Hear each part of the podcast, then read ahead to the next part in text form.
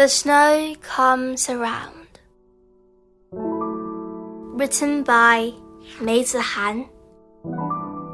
Translated by Taylor Bao. When the snow comes around, no more are there sounds. Without a sound, the snow blows in the air. Without a sound, it lays on the ground.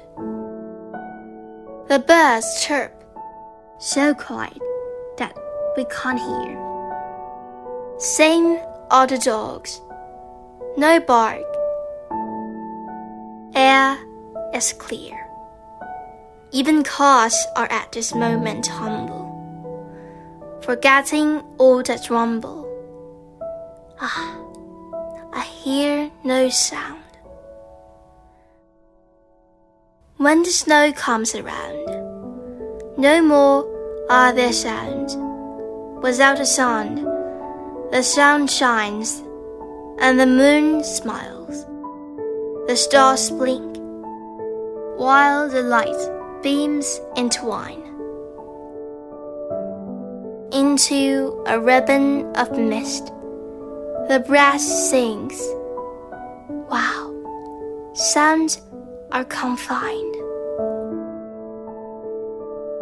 When the snow comes around, nowhere can you hear a sound. That sound we can't hear, for we don't listen. That sound we don't seek, so it can't be found. When under the ground the snow lays, look, it's snowing! We all shout. Yeah, and it's heavy, we all say. Ow, it's so pretty, we all praise. Whew, it's really chilly, we all yell. All that voices out, being so loud.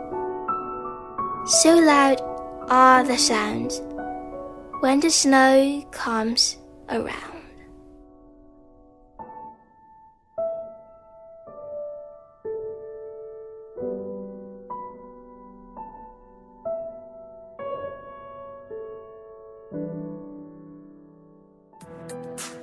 今天就讲到这里啦，希望大家继续聆听家宝讲故事哦。